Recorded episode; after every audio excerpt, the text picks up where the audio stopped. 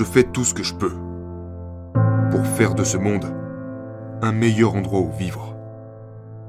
Et je vous implore de faire de votre mieux également. Faisons en sorte que cette terrible tragédie, la pire de toute l'histoire, ne se reproduise plus jamais et ne soit jamais oubliée. Souvenez-vous de ces mots.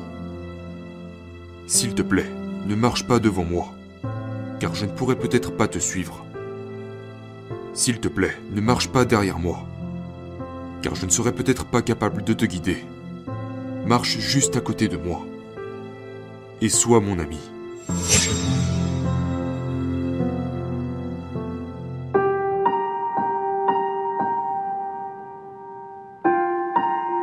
Mes chers nouveaux amis, je m'appelle Eddie Jaku et je me tiens devant vous aujourd'hui en tant que survivant de l'Holocauste et témoin des moments les plus tragiques de l'histoire de l'humanité. J'étais un jeune Allemand. Je pensais que c'était la meilleure civilisation qui pouvait être donnée à un jeune homme comme moi. À quel point j'avais tort.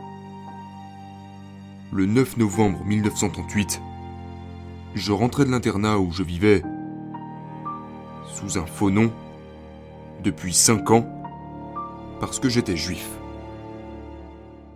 Je vivais loin de ma famille, comme un orphelin, recevant une éducation sous l'énorme pression et la peur que quelqu'un puisse découvrir que je n'étais pas Walter Schless, celui que je prétendais être.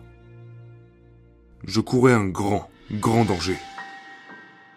En cette nuit fatidique, je rentrais à la maison, mais ma famille s'était enfuie pour se cacher, et je me suis retrouvé seul.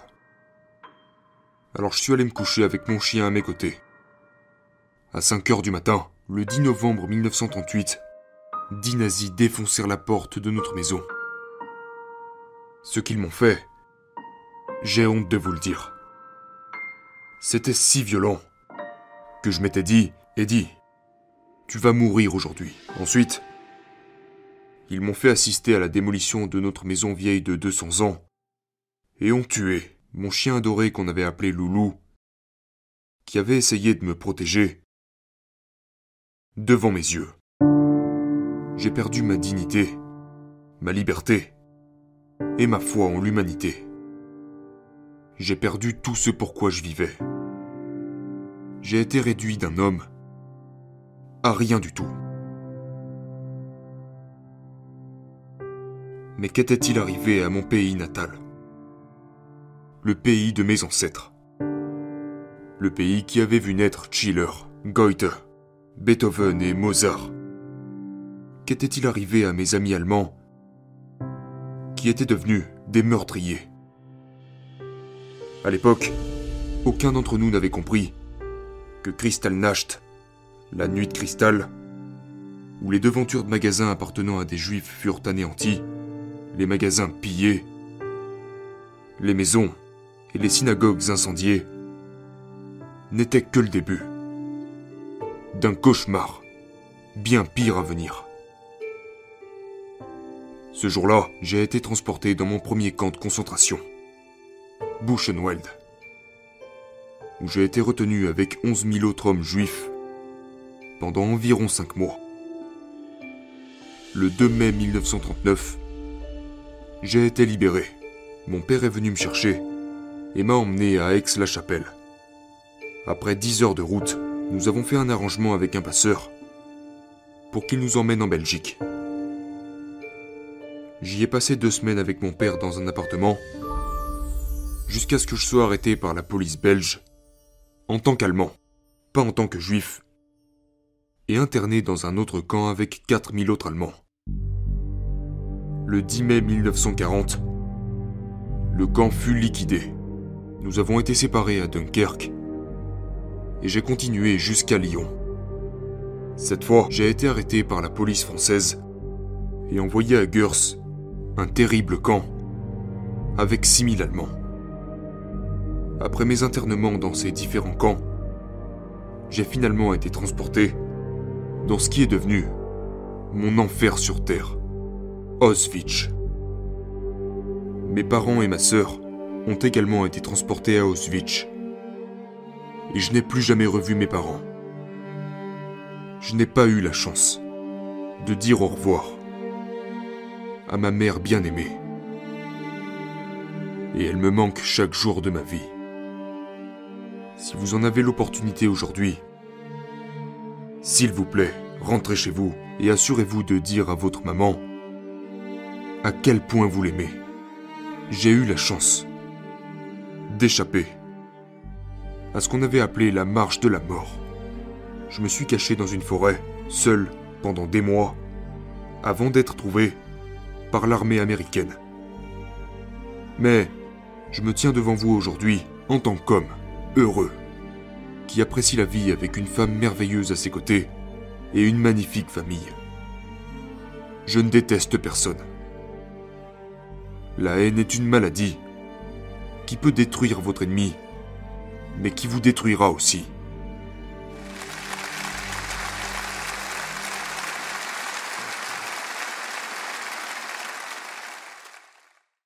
Je fais tout ce que je peux pour faire de ce monde un meilleur endroit où vivre. Et je vous implore de faire de votre mieux également. Faisons en sorte que cette terrible tragédie, la pire de toute l'histoire, ne se reproduise plus jamais et ne soit jamais oubliée. Après plusieurs années de souffrance et de clandestinité, le 7 septembre 1945, après un long voyage en train, je suis rentré en Belgique sans aucun papier. Très peu de temps après cela, j'ai rencontré et épousé ma femme, Flore, avec qui je suis marié depuis 73 ans. Merci, merci.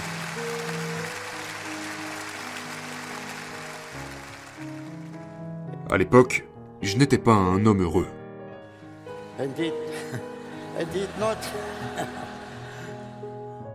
Je n'aimais pas être parmi les gens.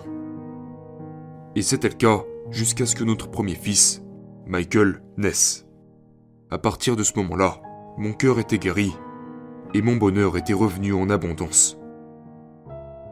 Et je me suis fait la promesse qu'à partir de ce jour et jusqu'à la fin de ma vie, je me suis promis d'être heureux, de sourire, d'être poli, serviable et gentil. Je me suis aussi promis de ne plus jamais poser le pied sur le sol allemand.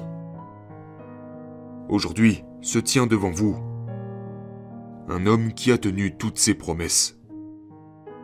Mon plus grand bonheur vient de ma famille, de ma femme, de mes deux fils, Michael et André, de mes nombreux petits-enfants et arrière-petits-enfants, qui m'apportent tous tellement de joie. Aujourd'hui, j'enseigne et je partage le bonheur avec chaque personne que je rencontre. Le bonheur ne tombe pas du ciel, parce qu'il est entre vos mains. Si vous êtes heureux et en bonne santé, vous êtes millionnaire. Le bonheur apporte aussi la bonne santé au corps et à l'esprit. Et j'attribue mes 99 ans de santé principalement à une attitude positive et heureuse.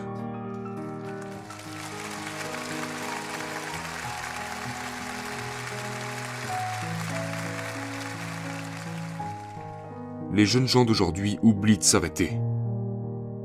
Ils courent constamment, mais ils ne savent pas vers quoi ils courent. Vous devez prendre le temps d'être heureux et d'apprécier la vie. Il y a un temps pour rire et un temps pour pleurer. Je vois de bonnes choses dans la vie.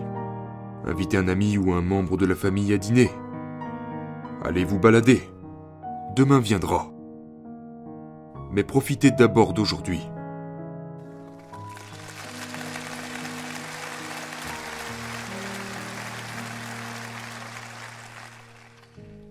Je me demande combien de personnes vivent sans amitié. Sans personne pour partager leurs secrets, leurs espoirs et leurs rêves, pour partager leur fortune et leurs tristes pertes. dans la douceur d'une amitié, qu'il y ait des rires et des plaisirs partagés, de bons moments rendus meilleurs et de mauvais moments oubliés, grâce à la magie de l'amitié.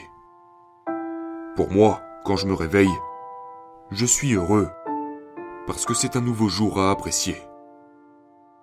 Lorsque je me souviens que j'aurais dû mourir d'une mort affreuse, mais qu'au lieu de ça, je suis en vie, alors je me dois d'aider les personnes qui vont mal.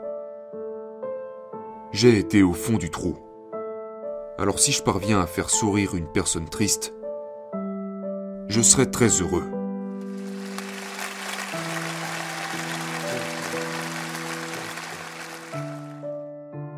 Souvenez-vous de ces mots. S'il te plaît, ne marche pas devant moi, car je ne pourrai peut-être pas te suivre.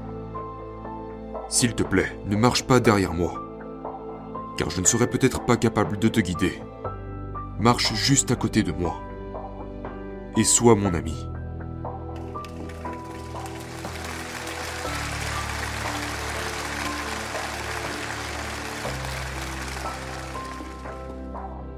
Je finirai mon discours avec un souhait de mon cœur vers tous vos cœurs.